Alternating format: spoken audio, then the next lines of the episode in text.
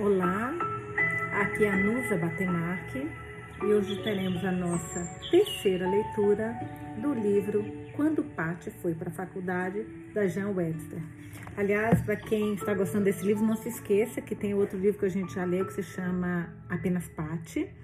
Dessa autora tem também o livro é, Sempre Sua Ajude, maravilhoso, e Querido Inimigo, que é a continuação, que é muito fofo também. São livros assim que aquecem o coração da gente. E eu vou contar agora para ler para vocês aqui um pouquinho as mensagens que os amigos deixaram, que eu achei tão legal, que eu vou ler para vocês, tá? Ah, a de ontem, na primeira leitura, perdão, teve duas mensagens que eu não li, que eu vou ler. Uma foi da Claudinha, Claudinha Faja, adorando desde a primeira leitura. Essa parte é fofa. Fager, acho que é Fager. A Carol. Jean Webster tem um humor muito característico que é facilmente percebido em suas personagens. Adorando a leitura. Eu acho a mesma coisa. Ela tem um humor, a Jean Webster, que eu adoro. Aí hoje eu falei, a leitura de ontem, eu falei, olha, é, cada capítulo melhor que o outro. E vocês estão gostando? O que acharam do episódio de leitura de hoje? Qual a sua parte preferida? Aí, deixa eu ler para vocês. A Cristina Denadai Pati é a rainha da artimanha, mas tem bom coração. Achei hilário ela enganando a amiga Pri. Gente, fala a verdade, aquilo foi demais. Agora, aquela da professora, eu queria morrer. Ter, para no hospital. E ainda falando com o médico, ela não queria. Meu Deus, que, que, que poder que tem essa menina. Ter uma amiga assim é uma lição diária de mantenha-se esperta e de olhos abertos. KKKK. Ela me faz rir. A Claudinha Fager. A Pati articulada, inteligente, malandra e generosa. Gosta de uma coisinha errada, risadinhas, adorando. A Elisa Mendes Farzin. A Paty é muito falcatrua, mas me, me identifico demais. Adorei. É, e agora vamos para a nossa leitura, né? De hoje. Hoje nós vamos para a página 54, capítulo 8. O falecido Robert. Eram 10 horas. E Pat, tendo acabado de ler a matéria de ética pela terceira vez, sem compreendê-la, anunciou sonolenta. Deve ser, boa por, devo ser boa por inspiração. Parece que não consigo entender a regra. Quando uma batida soou na porta e uma empregada apareceu com a notícia. Mrs. Richards deseja ver Mrs. Wyatt.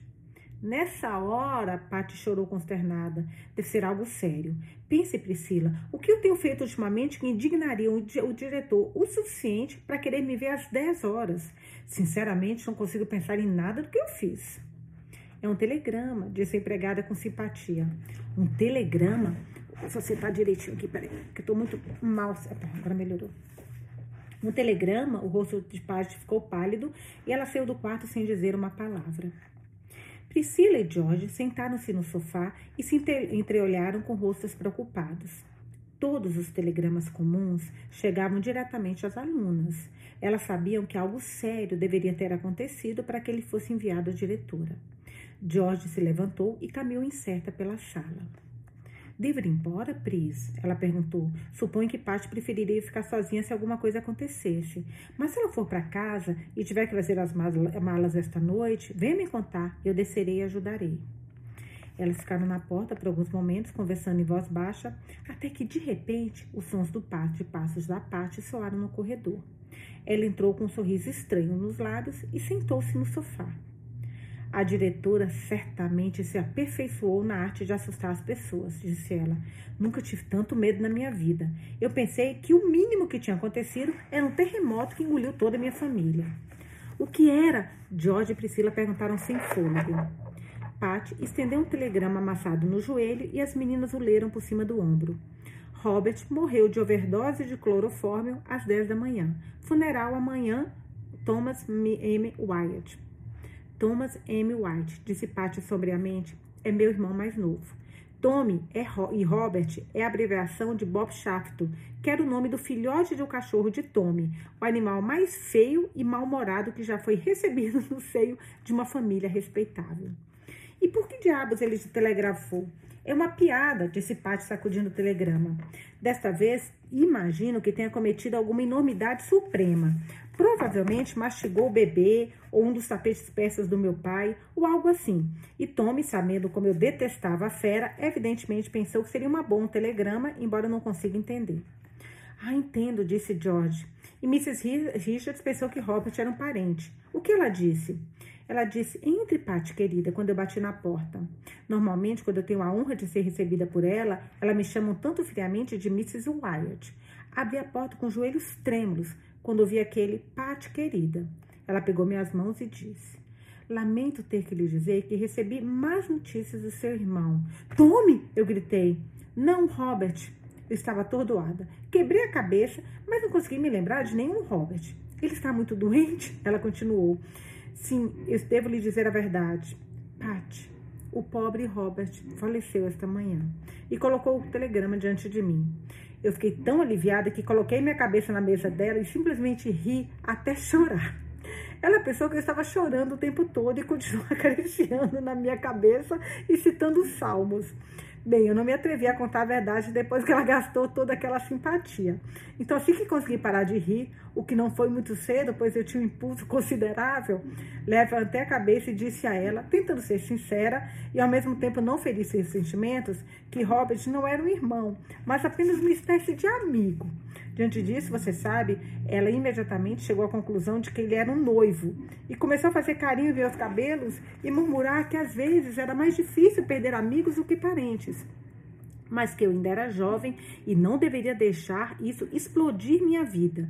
E que talvez no futuro, quando o tempo estivesse atenuado a dor, e então, lembrando que não adiantaria me aconselhar a adotar um segundo noivo antes de enterrar o primeiro, ela me beijou e disse que estava feliz por me ver aguentando tão bravamente. Pati, exclamou Priscila, é, Priscila exclamou horrorizada. É terrível, como você pôde deixá-la pensar assim? Como eu poderia ajudá-la? Paty exigiu indignada. Perante o medo de eu ficar histérica primeiro e o surgimento de um novo estranho e sem aviso prévio, acho que lidei com a situação com rara brandeza e sutileza. Você acha que teria sido diplomático dizer a ela que era por um filhote de cachorro que ela estava citando as escrituras? É, não vejo como foi exatamente sua culpa, reconheceu George. Obrigada, disse Patty. Se você tivesse um irmão como Tommy White, saberia como simpatizar comigo. Pati, exclamou Priscila quando o pensamento repentino a atingiu. Por acaso você se lembra que está no comitê de recepção do Cotilhão de Dramatic Club amanhã à noite? Como participar de uma festa no mesmo dia que seu noivo foi enterrado? Eu considero, disse Paty em dúvida. Você realmente acha que eu deveria ficar longe? Depois de trabalhar feito uma alucinada com um serrote e cortar papel de seda feito uma maluca?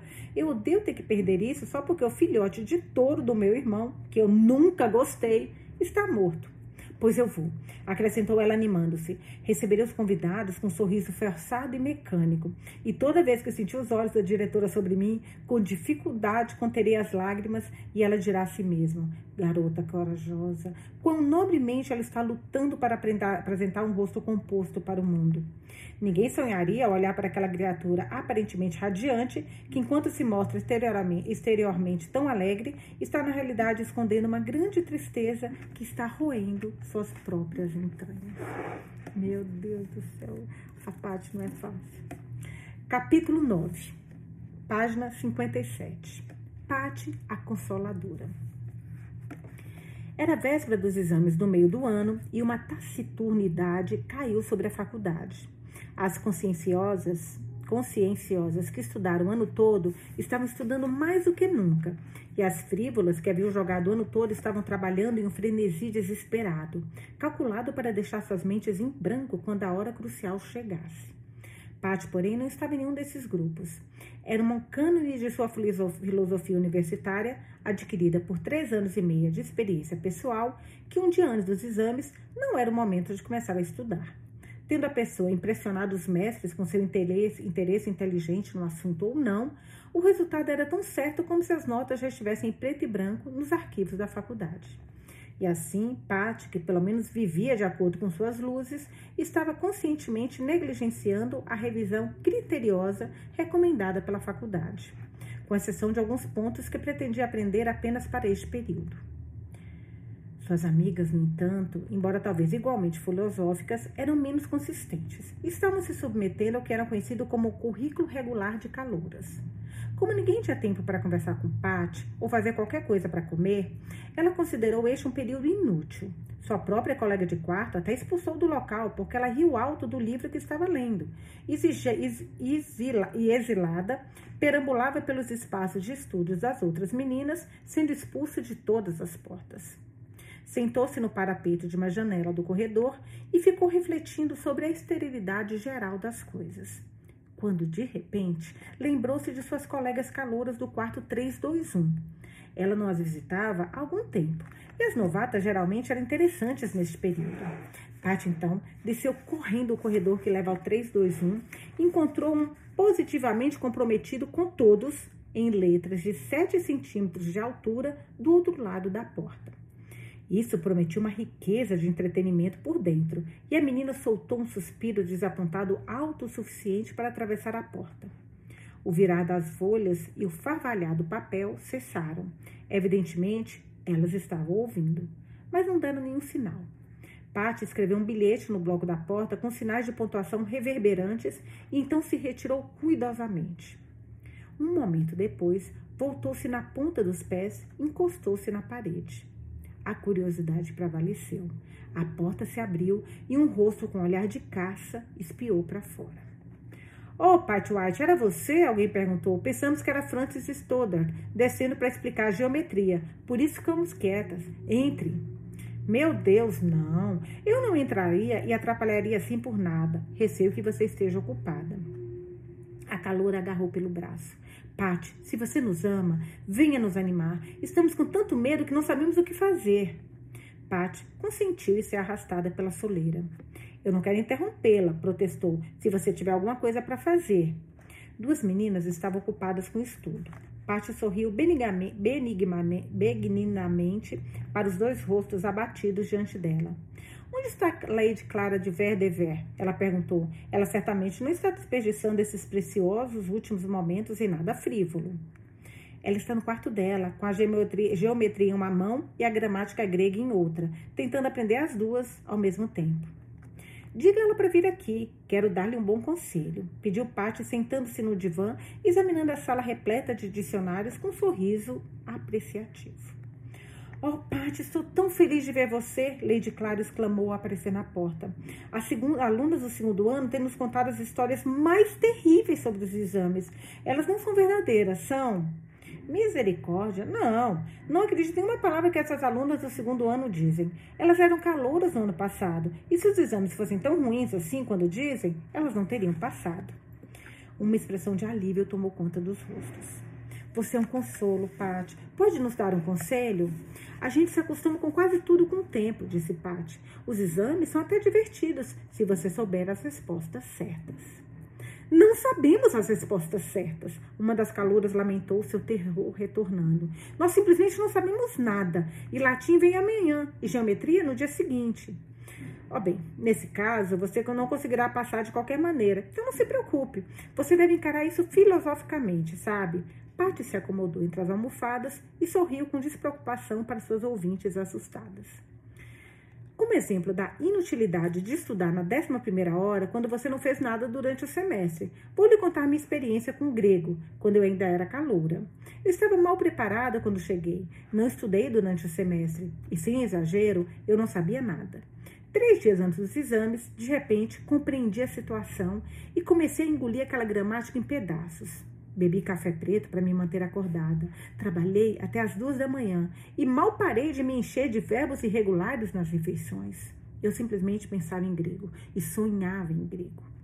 E se você acredita, depois de todo esse trabalho, eu fui reprovada em grego. Isso abalou minha fé em estudar para as provas.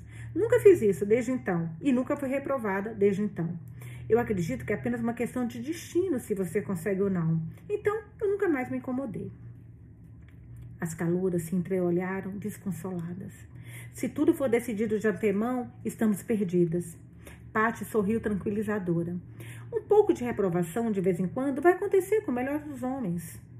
Ouvi dizer que manda as pessoas para casa, despedem-na, despedem sabe? E se reprovarem mais do que uma certa quantidade de vezes. É verdade? Lady Clara perguntou em voz baixa. Ah, sim, respondeu Paty. É preciso fazer isso. Eu conheci algumas das garotas mais brilhantes da faculdade que foram dispensadas. Lady Clara gemeu. Eu sou muito instável em geometria, Paty. Reprovam muitas garotas nisso? Muitas, disse Paty. Um mero trabalho administrativo de escrever as notas ocupa o departamento por dois dias. O exame é muito difícil?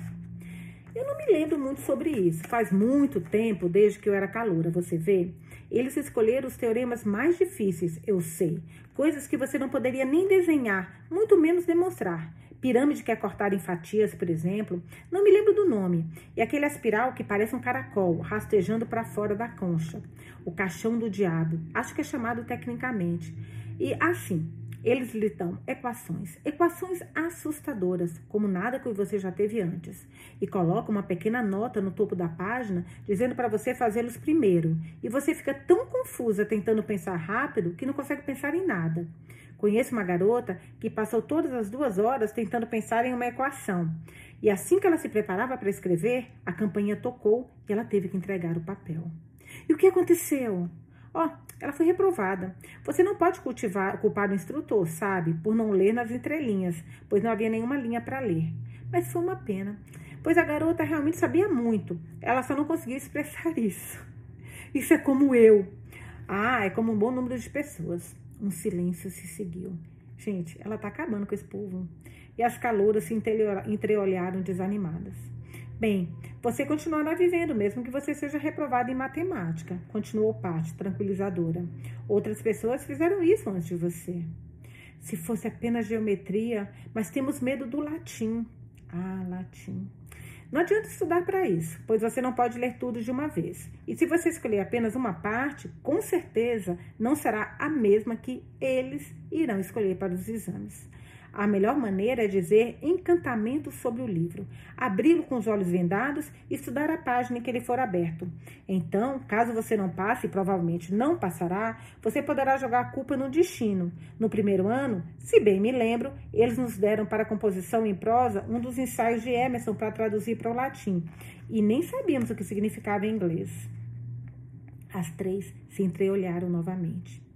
Eu não poderia fazer nada assim, nem eu, nem eu, nem ninguém, disse Paty. Podemos ser reprovadas em latim e em matemática, mas se reprovarmos em mais matérias, vamos embora. Acredito que sim, disse Paty. Meu Deus. E sou terrivelmente ruim em alemão, e eu em francês, e eu em grego. Eu não sei nada sobre alemão, disse Patty. Eu nunca soube. Me lembro de ouvir Priscila dizer que as provas impressas não chegaram a tempo. E Fraulein Scherin, que tem uma letra, a letra assustadora, escreveu as perguntas no quadro em alemão e ninguém conseguiu ler. Em francês, acredito que a primeira questão foi redigir a Marselhesa. La Marseillaise, a Marselhesa em português, que é o hino nacional da França. Foi composto pelo oficial Claude Joseph Roger de Lisle em 1792, da divisão de Estrasburgo, Estrasburgo como canção revolucionária. Então, a primeira questão foi redigir a Marselhesa. São sete versos e ninguém os aprendeu. E a Marselhesa, você sabe, é algo que você simplesmente não consegue escrever no calor do momento. Quando ao grego, contei-lhe minha própria experiência. Tenho certeza de que nada poderia ser pior do que isso. As calouras se entreolharam irremediavelmente. Só resta o inglês, a higiene e a história da Bíblia. Inglês é algo que você não pode dizer nada, disse Patty. Eles provavelmente não pedirão para você escrever um poema heróico em pe pentâmetros e âmbicos. Nem sei o que, é isso. Se você souber o que são.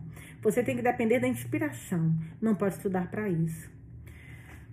Espero, suspirou Lady Clara, passar na higiene e na história da Bíblia. Mas como contam apenas uma hora cada, suponho que não seja muito.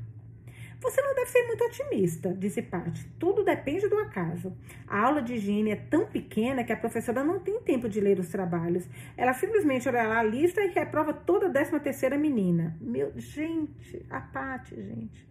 E ela, e ela chamaram a Paty para consolar, consolá-las. A Paty. Meu Deus do céu, essa menina não perde um. Aquela, sabe aquela, aquela, aquela frase? Eu perco amigo, mas não perco a piada? É a Paty, gente. Não tenho certeza sobre a história da Bíblia, mas acho que ela faz o mesmo, porque eu, no primeiro ano, cometi um erro entreguei meu mapa da Terra Santa feito com giz colorido para a professora de higiene e meu gráfico do sistema digestivo para a professora da Bíblia, e nenhuma das duas notaram. Elas estavam bem, eles estavam bem parecidos, mas não tanto. Tudo que tenho a dizer é que espero que nenhuma de vocês seja número 13. As calouras se entreolharam com horror sem palavras. Paty então se levantou. Bem, adeus, minhas queridas, e acima de tudo, não se preocupem. Fico feliz por conseguir animá-las um pouco, pois muito depende de não estar nervoso. E não acreditem em qualquer uma das histórias bobas que as alunas do segundo ano contam. Nenhuma pode ser pior do que a delas, né? Ela gritou de volta por cima do ombro. Estão apenas tentando assustá-las. Meu Deus do céu. Página, isso porque ela, o que, que ela fez, né? Meu Deus. Capítulo 10, página 63, Perlitalia livre tradução do italiano para a Itália. A faculdade é um lugar mais ou menos egoísta. Todo mundo está tão ocupado com seus próprios assuntos que a pessoa não tem tempo para ajudar ao próximo, a menos que vá ganhar um retorno. Olivia Copland aparentemente não tinha nada para dar em troca. Era quieta e discreta. E era preciso uma segunda olhada para perceber que seu rosto era impressionante e que havia algo em seus olhos que outras calouras não tinham. Por um infeliz acaso, ela foi colocada no mesmo quarto com Lady Clara, de Ver, Lady Clara Verdever e Emily Washburn, que achavam distraída e esquisita, enquanto eram consideradas grosseiras e barulhentas pela menina. Depois de uma ou duas semanas tentando educadamente se familiarizar, o esforço foi reduzido em ambos os lados. O ano passou e ninguém percebeu, ou pelo menos ninguém prestou atenção o suficiente, que Olivia Copeland estava com triste, estava tri, estava com triste, mas essa palavra aqui foi errada. Estava triste. Tem uma palavrinha aqui a mais. Estava triste com ah, trocado. Estava com triste e saudade de casa. Então estava triste e com saudade de casa. Suas colegas de quarto achavam que tinham cumprido seu dever quando ocasionalmente lhe convidavam para jogar golfe ou patinar com elas. Um convite que faziam com muita segurança, pois a menina não sabia fazer nenhum dos dois. Seus professores pensavam que haviam cumprido seu dever quando a chamavam para a mesa depois da aula, da aula e avisavam que seu trabalho não estava tão bom quanto antes e que, se ela desejasse passar, deveria melhorar. A aula de inglês foi a única em que ela não recebeu nenhum aviso, mas ela não tinha como saber que seus trabalhos eram distribuídos entre diferentes professores e que ela era referida no departamento como aquela notável Miss Copland. O departamento tinha uma teoria de que se deixasse uma garota saber que estava fazendo um bom trabalho, ela imediatamente relaxaria e se tornaria desleixada devido à sua reputação. E Olivia, consequentemente, não descobriu que era notável. Ela simplesmente entendeu que estava infeliz e deslocada. E continuou a derramar lágrimas de saudade diante de um esboço de uma vila italiana pendurada acima de sua mesa. Foi Pat Wyatt quem a descobriu pela primeira vez. Pátio tinha entrado no quarto das calouras uma tarde para uma tarefa qualquer, provavelmente para pedir algo emprestado, e pegou preguiçosamente uma pilha de textos escritos em inglês que estavam sobre a mesa de estudo. De quem são esses textos? Você se importa de dar uma olhada neles? Ela perguntou.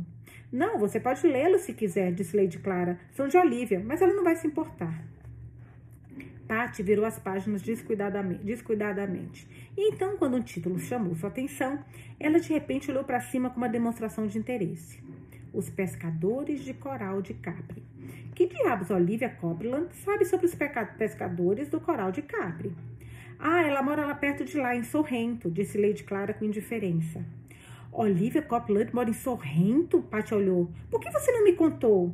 Achei que você sabia. O pai dela é um artista ou algo do tipo. Ela viveu na Itália a vida toda. É isso que a torna tão esquisita. Pati, uma vez, passaram uma semana ensolarada em Sorrento e a própria lembrança disso era inebriante. Onde ela está? Ela perguntou animadamente. Eu quero falar com ela. Eu não sei onde ela está. Andando por aí, provavelmente. Ela sai andando sozinha e nunca fala com ninguém. Então, quando pedimos a ela para fazer algo racional, como golfe ou basquete, ela enfia nesse quarto e lê Dante em italiano. Imagine. Ora, ela deve ser interessante, disse Paty surpresa e voltou aos textos. Eu acho que estes são esplêndidos, ela exclamou. Meio estranhos, eu acho, disse Lady Clara, mas há um que é bastante engraçado. Foi lido na aula, sobre um camponês que perdeu seu burro. Eu vou encontrar, enquanto vasculhava a pilha. Patty leu com sobriedade e Lady Clara observou com uma ponta de decepção. Você não acha que é muito bom? Ela perguntou. Sim, acho que é uma das melhores coisas que eu já li. Você nem sequer sorriu. Minha querida criança, não é engraçado. Não é engraçado? Ora, a classe simplesmente caiu na gargalhada quando foi lido. Patty deu de ombros. Sua apreciação deve ter gratificado Olivia. Estamos em fevereiro e eu mal falei com ela. Na tarde seguinte, Patty estava voltando para seus aposentos depois de um recital, quando avistou Olivia Copland do outro lado do campus, indo para a plantação de pinheiros, evidentemente saindo para uma caminhada solitária. Olivia Copland, espere um momento, chamou Patty. Você vai dar uma volta? Posso ir também? Ela perguntou enquanto ofegava atrás. Olivia assentiu com evidente surpresa e Patty acompanhou. Acabei de descobrir ontem que você mora em Sorrento e queria falar com você. Eu estive lá uma vez e acho que é o lugar mais glorioso do mundo. Os olhos de Olivia brilharam. Mesmo? Ela ofegou. Ah, estou tão feliz! E antes que ela percebesse, estava contando a Paty a história de como ela foi parar na, para a faculdade para agradar seu pai, como amava a Itália e odiava a América. O que ela não contou sobre a solidão, sua solidão e saudade de casa, Paty adivinhou. Ela percebeu que a garota era notável e decidiu se interessar por ela no futuro e fazê-la gostar da faculdade. Contudo, a vida de uma veterana é muito ocupada com seus próprios assuntos e durante as duas semanas seguintes, Patty pouco viu da caloura, além de uma conversa ocasional nos corredores. Uma noite, ela e Priscila voltaram tarde de um jantar na cidade. Encontraram um quarto escuro e uma caixa de fósforos vazia. Espere um momento, vou conseguir algumas, alguns fósforos, disse Patty e correu para bater na porta do outro lado do corredor, onde moravam suas calouras conhecidas. Ela encontrou Lady Clara Verdever, Emily Washburn e uma outra pessoa. Era evidente, pelas três cabeças juntas e pelo silêncio que caiu sobre o grupo quando ela entrou, que alguma fofoca importante havia sido interrompida. Patty esqueceu sua companheira de quarto, esperando no escuro, e se jogou em uma cadeira com evidente propósito de passar a noite ali, a noite fora. Contem-me tudo, crianças, disse ela cordialmente. As calouras se entreolharam e hesitaram. Uma nova presente de turma? Patty sugeriu. Ou apenas um motim de classe? É sobre Olivia Copland, Lady Clara respondeu duvidosamente. Mas não sei se devo dizer alguma coisa. Olivia Copland? Patty se endireitou com novo interesse em seus olhos. O que Olivia Copland anda fazendo? Ela está sendo reprovada e. Reprovada? O rosto de Patty ficou branco. Eu pensei que ela fosse brilhante. Ó, oh, ela é brilhante, só que, você sabe, ela não tem como fazer as pessoas descobrirem. E além disso, acrescentou Lady Clara com ênfase significativa, ela estava com medo dos exames. Patty lançou um olhar rápido para ela. O que você quer dizer? perguntou. Lady Clara gostava de Patty, mas ela era apenas humana e ficara assustada com a pergunta. Bem, ela explicou, Olivia ouviu um monte de histórias de alunos da classe avançada sobre como os exames eram difíceis e as coisas horríveis que fazem com você se você não passar. E sendo meio estranha, ela acreditou. Claro que Emily e eu sabíamos a verdade, mas ela estava morrendo de medo e ficou em pedaços e. Absurdo, disse Patty impaciente. Você não pode me fazer acreditar nisso. Se tivesse sido uma estudante do segundo ano tentando nos assustar, prosseguiu Lady Clara, não teríamos nos importado tanto mas foi uma veterana. Agora, Patty, você não está arrependida de ter nos contado todas aquelas coisas? Perguntou a Emily. Patty riu. Por falar nisso, eu nunca disse nada que não tenha me arrependido meia hora depois. Vou lançar um livro algum dia intitulado Coisas que eu, não que eu gostaria de não ter dito. Uma coleção de gafes, por Patty Wyatt. Eu acho que é mais do que uma gafe quando você assusta uma garota para que ela. Suponho que você sabe, acha que Suponho que você pensa que está esfregando coisas na minha cara, disse Pátio perturbável. Mas as meninas não reprovam porque estão com medo. Elas reprovam porque não sabem. Olivia sabia cinco vezes mais de geometria do que eu, e eu passei, e ela não. Paty examinou o tapete em silêncio. E Paty, vamos ficar culpada agora, hein? Vamos ver como é que ela vai, o que, que ela vai aprontar para resolver isso. Ela acha que vai ser expulsa. Está chorando terrivelmente, prosseguiu Emily com certo prazer nos detalhes. Chorando? disse Patty bruscamente. Por que ela está chorando? Porque ela se sente mal, eu suponho. Ela estava andando por aí, foi pega na chuva e não voltou ao tempo para o jantar. Então encontrou aqueles bilhetes esperando por ela. Ela está lá em cima, deitada na cama, histérica, ou com febre romana, ou com algo assim. Ela nos diz para irmos embora e deixá-la em paz. Ela está terrivelmente zangada. Acho que vou vê-la, disse Patty. Deixa em paz, Patty, disse Emily. Eu sei como você anima as pessoas. Se você não a tivesse animado antes dos exames, ela não teria reprovado. Eu não sabia nada sobre ela na época, disse Paty um pouco mal-humorada. E de qualquer forma, ela acrescentou enquanto abria a porta, eu não disse nada que afetasse a saúde de uma forma ou de outra. Ela se virou para o quarto de Olivia. Desculpa. Porém, com uma consciência que não era muito confortável. Não conseguia se lembrar exatamente do que havia dito aquelas calouras sobre os exames, mas tinha uma sensação incômoda de que poderia não ter sido de uma natureza tranquilizadora. Eu gostaria de aprender quando é hora de brincar e quando não é, disse ela para si mesma enquanto batia na porta de Olivia. Como ninguém respondeu, ela girou a maçaneta e entrou. Um soluço abafado veio de uma das camas e Paty hesitou. Ela mesma não tinha o hábito de chorar e sempre se sentia desconfortável quando outras pessoas o faziam. No entanto, algo precisava ser feito. Então ela avançou até a soleira e olhou silenciosamente para Olivia, que estava de bruços na cama. Ao som dos passos de Pat, ela levantou a cabeça. Lançou um olhar assustado para a intrusa, então enterrou o rosto nos travesseiros novamente. Pat rabiscou uma placa de ocupada, prendeu-a na porta do quarto e, puxando uma cadeira ao lado da cama, sentou-se com o ar de uma médica prestes a fazer um diagnóstico. Bem, Olivia, começou então o profissional. Qual é o problema? Olivia abriu as mãos e revelou alguns papéis amassados. Pátios pegou e correu os olhos apressadamente pelos recibos oficiais impressos. Mrs. Copeland é informada que foi considerada deficiente em alemão. Miss Copeland é informada de que foi considerada deficiente em prosa latina. Miss Copeland é informada de que foi considerada deficiente em geometria. Patty fez um cálculo rápido e franziu as sobrancelhas. Eles vão me mandar para casa, Patty? Misericórdia, não, criança, espero que não. Uma pessoa que fez um trabalho tão bom quanto você em inglês deveria ter o direito de reprovar qualquer outra coisa se ela quisesse. Só que se a pessoa é expulsa, se for reprovada em tantas matérias assim, você mesma me disse. Não acredite em nada do que eu disse para você, disse Paty, tranquilizadora. Eu não sei do que estou falando, mais da metade do tempo. Eu odiaria ser mandado de volta e que meu pai soubesse que eu falhei quando ele passou tanto tempo me preparando. Mas, Olivia começou a chorar de novo, eu quero tanto voltar que nem me importo.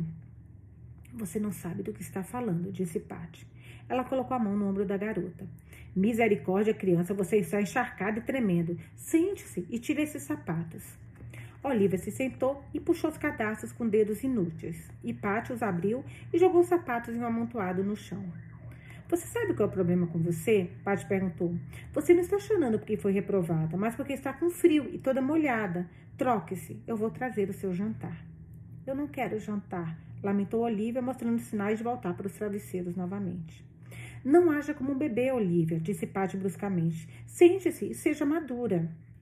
Dez minutos depois, Paty voltou de uma expedição de saque bem sucedida e depositou seus despojos na mesa do quarto. Olivia sentou-se na beirada da cama e observou apaticamente uma imagem de desânimo trêmulo. Beba isto, ordenou Pat enquanto estendia um copo fumegante. Olivia obediente, obedientemente o levou aos lábios e recuou. O que há nele? Ela perguntou fracamente. Tudo que encontrei como é que é quente. Quinino, uísque, gengibre da Jamaica, xarope para tosse, xarope para tosse, uma pitada de pimenta vermelha e uma ou duas outras coisas. É minha própria ideia. Você não pode ficar resfriada depois disso. Eu não quero beber isso. Beba cada gota, disse Pati severamente, e Olivia fechou os olhos e engoliu em seco. Agora, disse Pati alegremente agitada, vamos jantar. Você tem um abridor de latas e alguma bebida por acaso? Isso é bom. Vamos ter três pratos: sopa enlatada, feijão cozido enlatado e gengibre em conserva, todos quentes. É uma sorte enorme de George Merrilles estar em Nova York, ou ela nunca os teria emprestado para mim. Olivia, para seu próprio espanto, logo se viu rindo. Pensara que nunca mais voltaria a sorrir. Enquanto tomava uma sopa e uma caneca e equilibrava uma bandeja cheia de feijões cozidos fumegantes no joelho. E agora, disse Paty enquanto com os três pratos descartados colocava a caloura na cama. Vamos mapear uma campanha. Embora reprovar em três matérias seja bastante séria, elas não são necessariamente mortais. O que fez você reprovar em prosa latina? Eu nunca tive nenhuma aula antes de vir. E quando eu disse à senhorita, certamente ela pensou que era um dever reprovar você. Você não deveria ter mencionado nada, mas não importa. É apenas uma matéria e você não vai demorar um minuto para resolver isso. Que tal alemão? Alemão é um pouco difícil, porque é tão diferente do italiano e do francês, você sabe. Eu fico meio assustada quando ela me chama e. Muito estúpido em geral, Paty sugeriu. Receio que sim, ela confessou. Bem, ouso dizer que você merecia ser reprovada nisso. Você pode estudar e se passar na primavera. Que tal geometria? Eu pensei que sabia, só que ela não perguntou o que eu esperava e uma circunstância infeliz. Mas acontece. Você poderia revisar um pouco e fazer um reexame imediatamente? Sim, eu tenho certeza de que eu poderia, só que eles não vão me dar outra chance. Eles vão me mandar para casa primeiro. Quem é a sua professora? Miss Prescott. Pat franziu a testa então riu. Se fosse Miss Howley, eu poderia ir até ela, explicar o assunto e pedir a ela para lhe dar um reexame. Miss Howley é ocasionalmente humana. Por outro lado, Miss Prescott é a única mulher que já se formou em alguma universidade alemã e ela simplesmente não tem um pensamento no mundo além de matemática. Eu não acredito que aquela pobre mulher tenha alma. Se um desses médiums viesse aqui e a desmaterializasse, tudo que sobraria seria um triângulo equilátero. Pat balançou a cabeça. Receio que não adianta discutir com uma pessoa assim. Se uma vez ela vira uma verdade, você sabe, ela verá para sempre. Mas não importa, farei o melhor que puder. Direi a ela que você é um gênio matemático não descoberto, que está latente, mas se ela examinar novamente, ela perceberá. Isso deve atraí-la. Boa noite, vai dormir e não se preocupe, eu vou gerenciar tudo. Boa noite, obrigada, Pat, disse uma voz razoavelmente alegre debaixo das cobertas. Pátia fechou a porta e ficou por um momento no corredor, ponderando sobre a situação. Olivia Copeland era valiosa demais para se jogar fora. A faculdade deveria ser feita para perceber seu valor, mas isso era difícil. Patty já havia tentado fazer a faculdade perceber coisas semelhantes antes. Miss Prescott era o único meio de salvação em que conseguia pensar, mas era um meio duvidoso. Ela não gostava nada da perspectiva de visitá-la, mas parecia não ver mais nada a fazer a se fazer. Fez uma pequena careta e riu. Eu também estou agindo como uma caloura, pensou. Ande, Patty, em frente às coisas. E sem se dar tempo para hesitar, marchou a escada acima e bateu na porta de Miss Prescott. Ela refletiu, depois de bater, que talvez tivesse sido mais político adiar seus negócios para amanhã. Entretanto, a porta se abriu, abriu antes que ela tivesse tempo de, de, de fugir.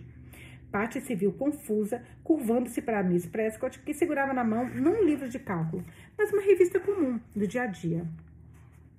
Boa noite, Mrs. White. Você não quer entrar e se sentar? Perguntou Miss Prescott em um tom muito cordialmente humano.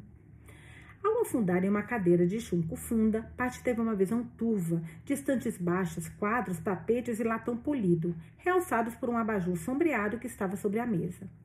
Antes que tivesse tempo de se sacudir mentalmente e reconstruir suas ideias, ela estava conversando alegremente com Mrs. Prescott sobre o provável resultado de uma história em série na revista. Miss Prescott não pareceu se surpreender com essa visita em comum, mas conversou facilmente sobre vários assuntos, riu e contou histórias como o mais humano dos seres humanos. Patty observou fascinada. Ela é bonita, pensou consigo mesma e começou a se perguntar quantos anos a professora teria. Nunca antes ela havia associado qualquer idade a Miss Prescott. Ela tinha considerado sob a mesma luz de uma verdade científica totalmente independente de tempo ou lugar. Tentou se lembrar de alguma história que havia sido contada entre as meninas em seu primeiro ano e se recordou vagamente de uma vez, de uma que continha a sugestão de que Miss Prescott estivera apaixonada uma vez. Na época, Pat repudiou a ideia com zombaria, mas agora estava meio disposta a acreditar. De repente, no meio da conversa, a campanha das dez tocou e Pat então lembrou-se lembrou da sua missão com sobressalto. Acho que, disse ela, você está se perguntando por que eu vim. Eu estava esperando, disse Miss Prescott com um sorriso, que fosse apenas para me ver, sem nenhum motivo será da próxima vez se você me deixar voltar. Mas esta noite eu tinha outro motivo. Ela, ela não perde o rebolado. Mas esta noite eu tinha outro motivo que temo que você achará impertinente, acrescentou ela com franqueza. Apenas não sei qual é a melhor maneira de dizer isso para que você não pense assim. Diga-me da maneira que quiser e vou tentar não pensar deste modo, disse Miss Prescott gentilmente. Você não acha que ver se eu liguei aqui.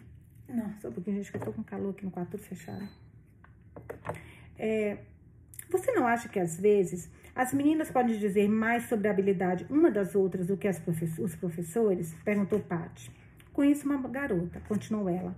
Uma caloura que é, de certa forma, a pessoa mais notável que eu já conheci. Claro que não posso ter certeza, mas devo dizer que ela vai ser muito boa em inglês algum dia. Tão boa, você sabe, que a faculdade ficará orgulhosa dela. Bem, esta garota foi reprovada. Foi tão reprovada que eu temo que esteja correndo o risco de ser mandada para casa. E a faculdade simplesmente não pode. Eu não sei nada sobre regras, é claro, mas o que me parece ser a maneira mais fácil é você dar-lhe outro exame de geometria imediatamente. Ela realmente sabe a matéria. E depois contar ao corpo docente sobre ela e exortá-los a dar-lhe outra chance. Pat apresentou esse pedido surpreendente da maneira mais prática possível. E os cantos da boca de Miss Prescott contraíram quando ela perguntou: De quem você está falando? Olivia Copland. A boca de Miss Prescott ficou firme. Ela parecia professora de matemática novamente. Miss Copland não fez absolutamente nada em seu exame, Miss White, e o pouco que recitou durante um ano não indica nenhuma habilidade comum. Lamento, mas seria impossível.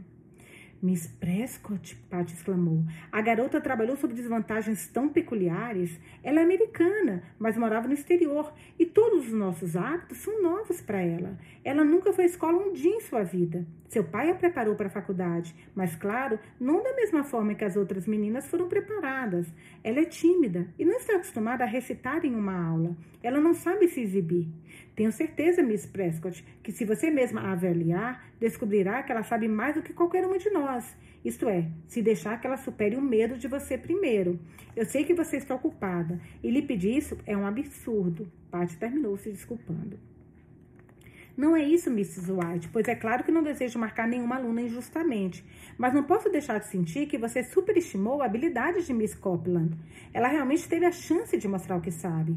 E se ela foi reprovada em tantos cursos, quando você diz, a faculdade, você sabe, deve manter o padrão do seu trabalho. E em questões como essa, nem sempre é possível considerar o indivíduo.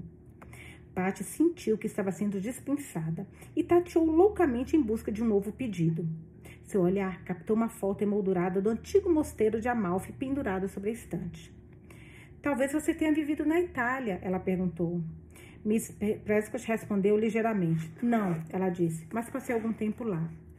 Aquela foto de Amalfi ali em cima me fez pensar nisso, Olivia. Copland, Olivia Copland, sabe, mora ali perto, em Sorrento. Um brilho de interesse reluziu nos olhos de Miss Prescott. Foi assim que eu comecei a notá-la, continuou Patty. Mas ela não me interessou tanto até eu conversar com ela. Parece que o pai dela é um artista e ela nasceu na Itália e só visitou a América uma vez quando era pequena. Sua mãe está morta e ela e seu pai moram em uma antiga vila naquela pequena estrada ao longo da costa que leva a Sorrento. Ela nunca teve amigas, apenas os conhecidos do seu pai, artistas, diplomatas e pessoas assim.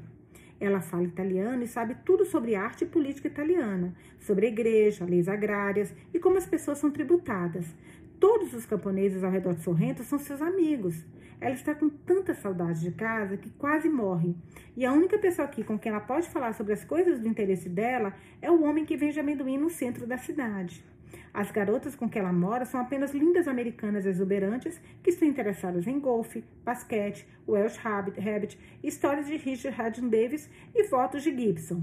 Pessoas de quem ela nunca ouviu falar até quatro meses atrás.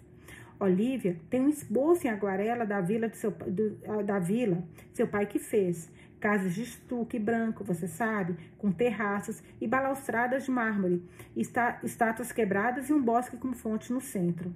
Pense em pertencer a um lugar assim, Miss Prescott, e então ser subitamente mergulhado em um lugar como este, sem nenhuma amiga ou qualquer pessoa que sabe das coisas que você sabe.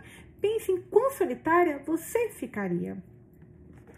Aqui uma, tem uma ilustração, gente, dela perguntando para a professora é, sentada. Eu acho que a nossa, que a nossa, eu não sei quem é. Olha, talvez você tenha vivido na Itália. Eu acho que aqui é a professora. Tá com um chapéu bonito, com uma um vestido, aquelas roupas que usa como se fosse um, um blazer, né? Um cinto e uma saia. Bem bonita a roupa, a ilustração que tem aqui. Então, pense quão solitário você ficaria.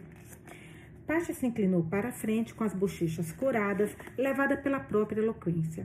Você sabe como é a Itália. É uma espécie de doença. Se você gostar dela uma vez, nunca mais esquecerá. E simplesmente não poderá ser feliz até voltar. Ainda mais sendo seu lar, como no caso da Olivia.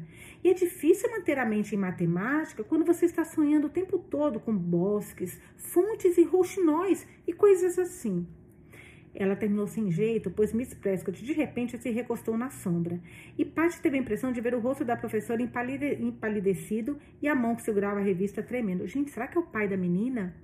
Que é o grande amor dela? Porque no, apenas Patty também teve um romance. Lembra da professora e que a Patty com as amigas que resolveram? Foi bem legal aquela cena. Patty corou desconfortavelmente e tentou pensar no que havia dito. Ela sempre estava dizendo coisas que feriam o sentimento das pessoas sem querer. De repente, aquela velha história do seu primeiro ano surgiu em sua mente. Fora, fora um artista, vivera na Itália e morrera de febre romana. E Miss Prescott tinha ido para a Alemanha para estudar matemática e nunca mais se importou com nada desde então. Parecia um tanto inventado, mas podia ser verdade. Será que tinha tropeçado em, será que tinha tropeçado em um assunto proibido? Ela ponderou miseravelmente. Ela tinha, claro. Esse era apenas o jeito dela. O silêncio estava se tornando insuportável. A menina lutou para pensar em algo para dizer, mas nada veio à mente. Então ela se levantou abruptamente. Lamento ter tomado tanto do seu tempo, Miss Prescott. Espero não a ter entediado. Boa noite. Miss Prescott se levantou e pegou a mão de Patty. Boa noite, minha querida. E obrigada por ter vindo até mim. Fico feliz em saber de Olivia Copland. Verei o que pode ser feito sobre geometria e, além disso, ficarei feliz em conhecê-la como amiga, pois eu também já morei na Itália. Pat fechou a porta suavemente e foi para seus aposentos na ponta dos pés pelos corredores escuros. Você trouxe os fósforos? Chamou. Até tinha esquecido, gente, porque tudo começou com fósforo, que ela foi buscar porque tinha acabado a luz. Tinha acabado, tinha ficado no escuro. Chamou uma voz sonolenta do quarto de Priscila. Pat começou. Ai, os fósforos! Ela riu. Não, eu os esqueci. Eu nunca soube de você ter realizado qualquer coisa que começou a fazer, Pat White. Consegui algo esta noite, mesmo assim, retrucou Paty com um leve tom de triunfo na voz. Mas eu não tenho ideia de como fiz isso, acrescentou ela francamente para si mesma. Assim, foi para a cama e adormeceu sem saber o quanto ela havia realizado, pois inconscientemente havia lançado as bases de uma amizade que tornaria feliz o futuro de uma caloura solitária e de uma professora igualmente solitária. Que legal, que legal. Capítulo 11, página 76. Deixa eu ver se tá tempo para acabar isso daqui, gente. Eu acho que. Hum, bom, vai, vai, é, vamos terminar, ler mais esse capítulo só. Capítulo 11, página 76. Mentiras que viraram verdades. A terceira mesa de formandos descobriram uma nova diversão para acabar com o tédio de esperar enquanto Meg estava na cozinha procurando por comida. O jogo foi chamado de Mentira versus Verdade, em homenagem à famosa definição de Patty White na aula de inglês. Mentira versus Verdade é o jogo que faz uma farsa parecer verdadeira. O objetivo do jogo era ver quem poderia contar a maior mentira sem ser descoberta. E a única regra exigia que as vítimas se desiludissem antes de deixarem a mesa. Patty foi instigadora, a campeã e a vítima final do jogo. O próprio barão Munchausen Karl Friedrich Raimund von Munchausen foi um militar e um dono de terras alemão. Os relatos de suas aventuras serviram de base para o célebre, para o célebre série de As Aventuras do Barão de Munchausen, compiladas por Rudolf Erich Rasp e publicadas em Londres em 1785.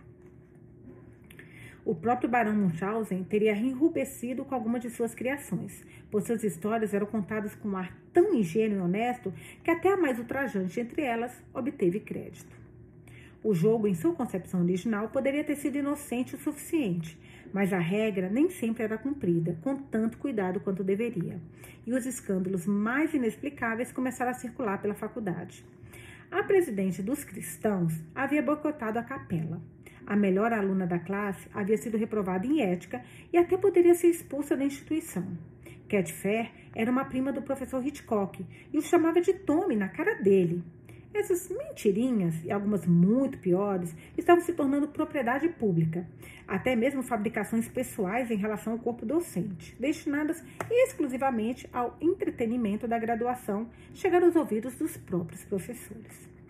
Um dia, Paty entrou no quarto de uma aluna inexperiente devido a algum trabalho de comissão. Encontrou as alunas à maneira das veteranas, regalando-se com pequenas fofocas da faculdade. Eu ouvi a coisa mais engraçada sobre o professor Winters ontem, disse uma estudante do segundo ano. Diga para nós o que foi, gritou uma coro de vozes. Gostaria de ouvir algo engraçado sobre o professor Winters? Ele é o homem de aparência mais solene que já vi, comentou uma calura. Bem, retornou a aluna do segundo ano. Parece que ele ia se casar na semana passada. Os convites estavam todos distribuídos e os presentes todos lá, quando a noiva chegou com cachumba. Sério, que engraçado, veio em coro da plateia encantada. Sim, de ambos os lados. E o clérigo nunca teve isso, então a cerimônia teve que ser adiada. O sangue de Pat congelou. Ela reconheceu a história. Era uma das suas próprias mentirinhas, apenas despojada dos seus adornos não essenciais. Onde no mundo você ouviu uma coisa tão absurda como essa? Ela exigiu severamente. Eu ouvi Lucille Carter contar isso em uma festa de chocolate no quarto de Bonnie Connaught ontem à noite, respondeu a aluna do segundo ano, firme, certa de que a fonte era respeitável. Paty gemeu. E suponho que cada uma daquela dúzia de garotas abençoadas já disse isso para outra dúzia a essa altura, e que é, o que é, e que é restringido apenas pelos limites do campus. Bem, não há palavra de verdade nisso. Lucille Carter não sabe do que ela está falando. Essa é uma história provável, não é? Ela acrescentou com certo desprezo. O professor Winter se parece com um homem que se atreveria a pedir uma garota em casamento, quanto mais se casar com ela. E saiu do quarto e foi até o aposento onde Lucille morava. Lucille, disse Patty, o que você espera espalhar essa história sobre a cachumba da noiva do professor Winters? Você mesma me contou, respondeu Lucille com algum calor. Ela é uma criatura crente com uma mente essencialmente literal e sempre estivera fora do seu eixo nos reinos imaginativos de mentira versus verdade. Eu disse a você, disse Patty indignada, sua boba. Você não me quer dizer que acreditou? Eu estava apenas jogando mentira versus verdade. Como eu poderia saber disso? Você contou como se fosse verdade. Claro, disse Patty, esse é o jogo. Você não teria acreditado em mim se não tivesse coaçado a credibilidade. Você nunca disse que não era verdade. Você não segue a regra. Não achei que fosse necessário. Nunca imaginei que alguém acreditaria em uma história tão absurda como essa. Eu não vejo como foi minha culpa. Claro que foi sua culpa. Você não deveria estar espalhando histórias maliciosas sobre o corpo docente. É desrespeitoso. A história está em toda a faculdade. A essa altura, o professor Winters provavelmente já ouviu isso. Ele vai reprovar você nas finais para pagar por isso. Você verá se ele não vai se vingar. E Paty foi para seu quarto, deixando Lucília com a consciência ferida e completamente indignada. Cerca de um mês antes da introdução desse jogo macabro, Paty havia entrado em uma nova atividade a qual ela se referiu imparcialmente como moldar a opinião pública e elevar a imprensa. A faculdade, uma instituição modesta e reservada, que desejava apenas não ser molestada em sua atmosfera de calma acadêmica, havia sido recentemente exposta por um jornal sensacionalista.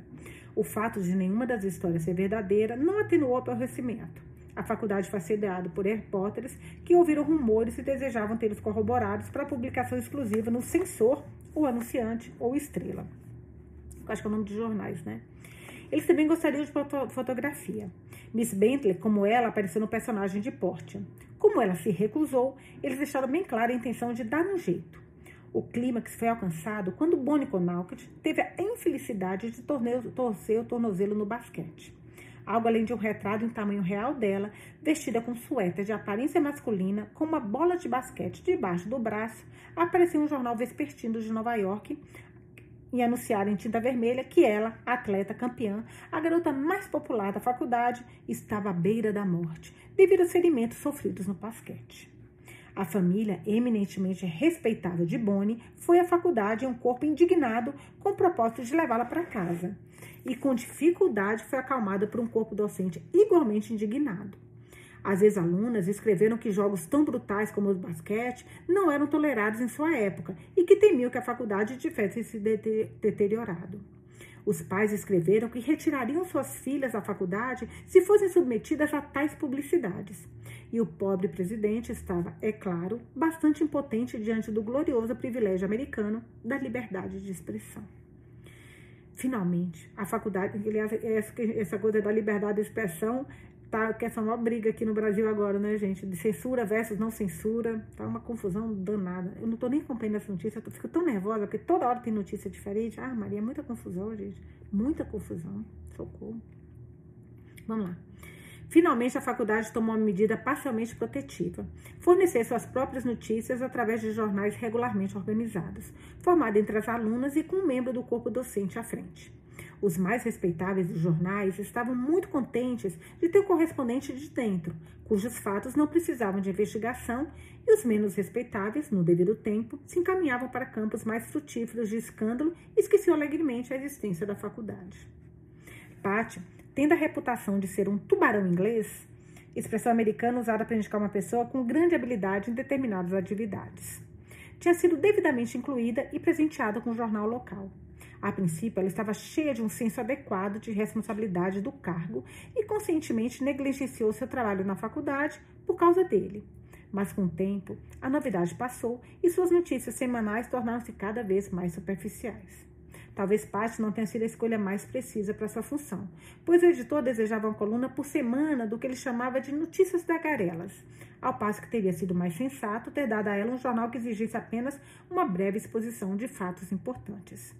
As próprias tendências de Paty, deve-se confessar, tinham um tom levemente amarelado, e com um editor encantado incentivando-a, era difícil para ela suprimir seu amor latente pelo jogo mentira versus verdade. O jornal, no entanto, tinha uma ampla circulação entre os professores, circunstância que tendia a ter um efeito repressor. O dia seguinte ao contratempo da noiva com cachumba, que Paty teve com Lucille, era sexta-feira, e ela estava penosamente empenhada em moldar a opinião pública semanalmente. Tinha sido uma semana estéreo. Não havia nada sobre o que escrever. Ela revisou longamente um conjunto de enciclopédias francesas que havia sido entregues à biblioteca e falou com entusiasmo de uma notável coleção de maxilares da vaca pré-histórica que havia sido apresentada ao Departamento de Paleontologia. Deu a lista completa de 16 garotas que haviam sido homenageadas com bolsas de estudo, escrevendo laboriosamente seus nomes completos com Miss anexada a cada nome e o nome da cidade e do estado de sua extensão não abreviada. E ainda assim, só chegou a 10 páginas e eram necessárias 18 páginas para fazer uma coluna. Ela desceu para examinar o quadro de avisos novamente e descobriu uma nova notificação que ela havia ignorado antes. Sexta-feira, 17 de janeiro, outro dia do meu aniversário, 17 de janeiro. O professor James Hackney Wallace, do Observatório Lick, fará uma palestra no auditório às 8 horas e falará sobre teorias do sistema sideral. Patty considerou o aviso sem emoção. Não parecia capaz de expansão e ela não sentiu o mais remoto interesse pelo sistema sideral. O breve relato de conferencista, no entanto, que foi anexado ao aviso, afirmava que o professor Wallace era um dos mais conhecidos astrônomos vivos e que ele havia conduzido importantes investigações originais. Se eu soubesse algo sobre astronomia, ela pensou desesperadamente, poderia ser capaz de espalhá-lo em duas páginas. Uma conhecida de Patty caminhou até o quadro de avisos. Você já ouviu falar desse homem? Perguntou Paty, apontando para o aviso. Nunca, mas eu não sou astrônoma. Eu também não, disse Paty. Eu me pergunto quem ele é. Ela acrescentou melancolicamente. Parece que ele é muito famoso e eu realmente gostaria de saber algo sobre ele. A menina abriu os olhos, admirada com essa sede de informação gratuita. Não estava de acordo com a reputação de Pat. Desde então, quando era afirmado em sua presença que Pat White era brilhante, mas superficial, a menina sustentava com firmeza que Pat era mais profunda do que as pessoas pensavam. Ela ponderou por um momento então retornou. Lucille Carter estuda astronomia. Ela poderia falar sobre ele. Então, ele estuda astronomia? Eu tinha esquecido. E Pat foi em direção ao quarto de Lucille encontrou várias garotas sentadas em diversos móveis, comendo food e, food e discutindo as tragédias de um certo Materling. O que é isso? perguntou Patty. Uma festa? Ah, não, disse Lucille. É só uma sessão extra da aula de teoria dramática. Não tenha medo, lá está sua colega de quarto no banco da janela. Olá, Pris, o que você está fazendo aqui? disse Patty, pegando um pouco de caramelo com uma colher. Houve um desacordo sobre quando deveria ferver. Apenas pagando uma visita social. O que você está fazendo? Achei que você ia se apressar para poder jantar no centro da cidade. Sim, disse Patty vagamente, mas fiquei sozinha e perdi a vontade de ir. A conversa voltando a Materlink, ela aproveitou a oportunidade para perguntar a Lucille. Quem é esse homem que vai palestrar essa noite? Ele é muito famoso, não é? Muito, respondeu a garota. Professor Phelps tem falado sobre ele todos os dias na última semana. Onde fica o Observatório Lick, afinal? Prosseguiu Pat. Não consigo me lembrar, pela minha vida, se é na Califórnia ou em Pikes Peak. Lucille pensou por um momento. Em Dublin, Irlanda. Tem um no outro, nenhum nem outro. Dublin, Irlanda? Perguntou Pat com alguma surpresa. Eu poderia jurar que era Califórnia. Você tem certeza que sabe onde fica, Lucille? Claro que eu tenho certeza. Não estamos tendo isso há três dias? Califórnia. Você deve estar louca, Pat. Acho melhor você esquecer a astronomia. Eu sei disso, respondeu Pat humildemente. Eu ia fazer essa disciplina, mas ouvi dizer que era terrivelmente difícil. E pensei que no último ano você tem o direito de pegar algo um pouco mais fácil. Você sabe, essa é a coisa mais engraçada sobre o Observatório Lick, porque realmente sei muito, muito, sei muito sobre isso. Li um artigo sobre isso há pouco tempo. E não sei como tive a impressão, mas tinha quase certeza de que era nos Estados Unidos. Isso só mostra que você nunca pode ter certeza de nada. Não, disse Lucille. Lucille, não é seguro. Está conectado com a Universidade de Dublin? Perguntou Pat. Acredito que sim, disse Lucille. E essa pessoa da astronomia? Continuou Paty entusiasmada com seu trabalho. Acho que ele é um irlandês, então. Claro, disse Lucille. Ele é muito conhecido. O que ele fez? perguntou Paty, dizendo no quadro de avisos que ele havia feito algumas descobertas importantes, mas suponho que sejam técnicas assustadoras dos quais ninguém nunca ouviu falar. Bem, disse Lucille, considerando. Ele descobriu os anéis de Saturno e da Via Láctea. Os anéis de Saturno? Ora, eu pensei que eles tinham sido descobertos há muito tempo. Ele deve ser um homem terrivelmente velho. Lembro de me ler sobre eles quando eu era criança de colo? Foi há um bom tempo, respondeu Lucille. Oito ou nove anos, pelo menos. E a Via Láctea? Continuou Paty com uma demonstração de incredulidade. Não vejo como as pessoas poderiam ter ajudado a descobrir isso há muito tempo. Eu poderia ter feito isso sozinha e não pretendo saber nada sobre astronomia. Ah, é claro, Lucília apressou-se a explicar. O fenômeno já havia sido observado antes, mas nunca havia sido explicado. Entendo, disse Paty, tomando notas sorrateiramente. Ele deve ser realmente um homem muito importante. Como ele fez tudo isso? Ele subiu um balão, disse Lucília vagamente. Um balão? Que divertido! exclamou Paty, se enchendo de reportagens e se despertando. Eles usam muito balões na Europa, muito mais balões do que aqui? Acho que ele está com seu balão aqui na América, disse Lucila. Ele nunca viaja sem ele. Qual a vantagem disso? perguntou Paty. Eu suponho, ela continuou fornecendo suas próprias explicações, que eu deixo muito mais perto das estrelas. Este é, sem dúvida, o motivo, disse Lucille. Gostaria que ele o trouxesse para cá, suspirou Paty. Você sabe mais detalhes interessantes sobre ele? Não, disse Lucille. Não consigo pensar em mais nada no momento. Ele é certamente o professor mais interessante de quem eu já ouvi falar, disse Patty. E é estranho nunca ter ouvido falar dele antes. Parece haver muitas coisas das quais você nunca ouviu falar, observou Lucille. Sim, reconheceu Patty. Existem. Bem, Pat, disse Priscila, emergindo da discussão do outro lado do quarto. Se você vai jantar comigo, é melhor você parar de brincar com Lucille e ir para o quarto fazer seu trabalho. Muito bem, disse Paty, levantando-se com presteza prestativa. Adeus, meninas. Venham me ver e eu vou te dar um pouco de food que está feito. Obrigada pela informação. Ela falou de volta para Lucille. Na tarde da segunda-feira seguinte, Paty e Priscila, com duas ou três outras garotas, voltaram do lago balançando os patinhos nos braços. Entre, meninas, e tome um chá quente, disse Priscila ao chegar à porta do quarto. Aqui está um bilhete para Pat, disse Bonnie McNaught, pegando o envelope da mesa. Aparência terrivelmente oficial. Deve ter vindo pelo correio da faculdade. Abra o Pat, vamos ver no que você reprovou. Eu? Reprovada? disse Pat. Eu pensei que era um hábito que eu tinha superado no primeiro ano. Elas se aglomeraram e leram o bilhete por cima do ombro dela. Pat não tinha segredos. O Observatório, 20 de janeiro. Para Miss Pat White. Prezada Miss White. Estou informado de que você é a correspondente do Saturday Evening Post Debate e tomo liberdade de chamar sua atenção para um erro bastante grave que ocorreu na edição da semana passada. Você afirmou que o Observatório Leak fica em Dublin, na Irlanda, enquanto, como é uma informação geral, está situado perto de São Francisco, Califórnia. O professor James Hackney Wallace não é irlandês, ele é americano. Cara, tudo que ela falou, meu Deus, a Lucille falou. Ah, será que a Lucille brincou de verdade mentira? Ah, ah, ah. Será? Não, calma, que a, a Paty tomado seu próprio remédio é demais. Pera, não, vai, Nusa, termina aqui. O professor James Harner, Harkner Wallace não é irlandês, ele é americano. Embora tenha realizado algumas investigações muito importantes, ele não é o descobridor dos anéis de Saturno, nem da Via Láctea.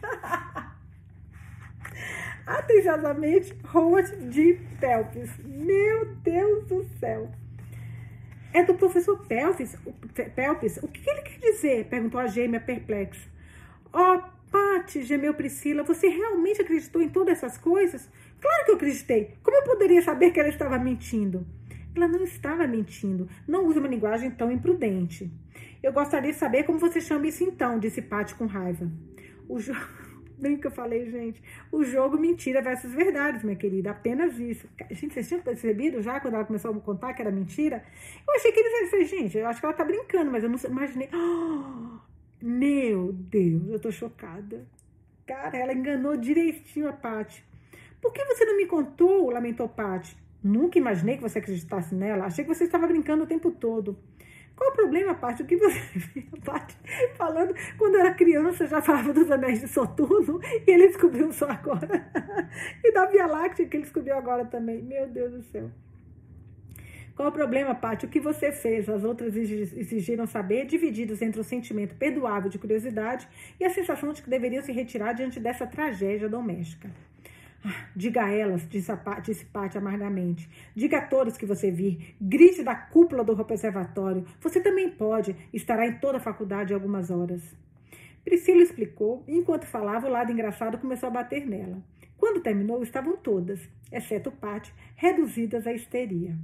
A pobre editora, balbuciou Priscila, está sempre atrás de um furo e certamente conseguiu um desta vez. Fez um buraco, um rombo. Onde está o jornal, Paty? suspirou Bonnie. Eu joguei fora, disse Paty mal-humorada. Priscila remexeu na lacheira e as quatro se debruçaram sobre ele encantadas.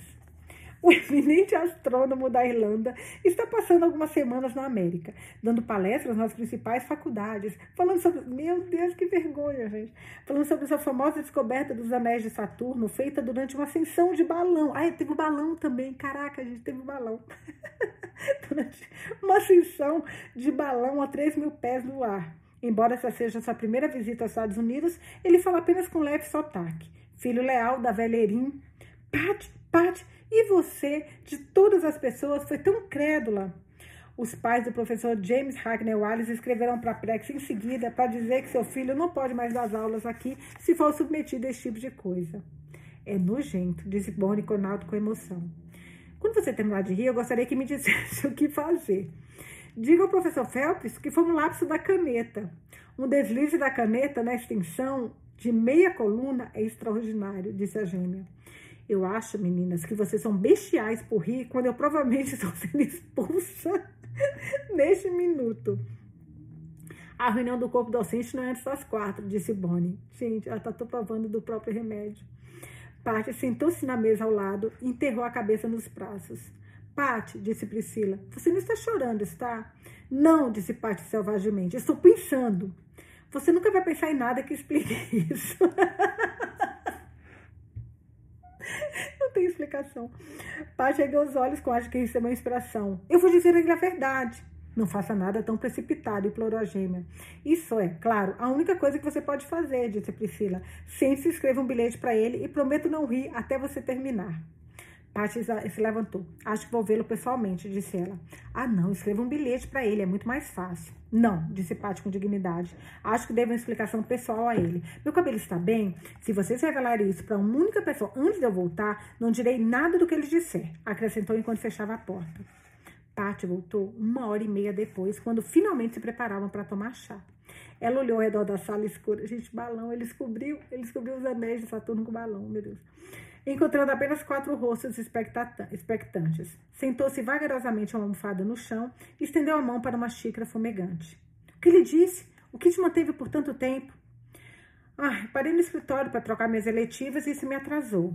Você quer dizer que o homem que te obrigou a cursar astronomia? Você quer me dizer que o homem te obrigou a cursar astronomia? Priscila indig perguntou indignada. Certamente não, disse Paty. Eu não teria feito isso se fosse obrigada. Ô, oh, Paty, eu sei que você gosta de provocar, mas acho isso odioso. Você sabe que estamos em suspense. Conte-nos o que aconteceu. Bem, disse Paty, ajeitando placidamente as saias. Eu disse a ele exatamente a verdade. Não escondi nada, nem mesmo a noiva com cachumba.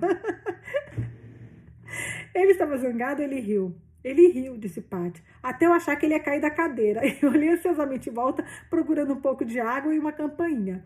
Ele realmente tem um senso de humor surpreendente para um membro do corpo docente. Ele foi legal? Sim, disse Paty, ele foi um querido. Quando terminou de discutir a verdade universal, perguntei-lhe se poderia eleger astronomia. Ele disse que eu acharia muito difícil no segundo semestre, mas eu disse a ele que estava disposto a trabalhar. Então ele disse que eu realmente mostrava uma notável aptidão para explicar fenômenos e que se eu estivesse falando sério, ele ficaria feliz em me ter na classe. Acho que um homem tão clemente como esse deveria ser eleito a presidente da faculdade, disse Priscila. Você tem certamente mais coragem do que eu acreditei, disse Bonnie. Eu nunca poderia ter explicado esse homem como você fez. Patty sorriu discretamente.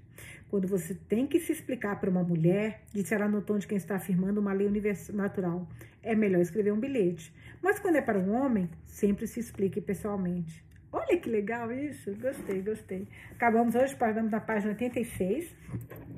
Provavelmente amanhã vai ser a nossa última leitura. E eu quero muito que vocês me deixem. Para quem estiver só no Spotify, infelizmente a mensagem eu só consigo deixar para que as pessoas respondam no Spotify. Nos outros dois, não mando as perguntas que eu faço. Acho muito feio isso. Acho que a Amazon Music Podcast eles deviam colocar lá as perguntas. Então amanhã eu volto eu quero muito saber com vocês qual foi o melhor capítulo, a melhor cena que vocês acharam hoje. Eu adorei o que ela fez com a italianinha, com a. Ai, esqueci o nome dela agora. E com a. E, Olivia, né? Eu acho que é Olivia. E com a. Ai, agora me deu branco, eu quero saber quem é, gente. Calma, peraí. Qual o nome da menina da italianinha mesmo? Que é uma fofa. Olivia. E a, agora a cena dela ter sido pega no mentira, na mentira, gente, eu amei demais. Amei, amei, amei. Espero que vocês também, da, da trilogia, foi para mim o melhor capítulo.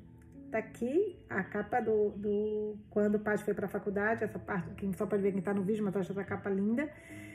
E amanhã a gente tem nossa última leitura. Por favor, deixe para mim o comentário do que vocês acharam dessa leitura. Beijinhos e até amanhã.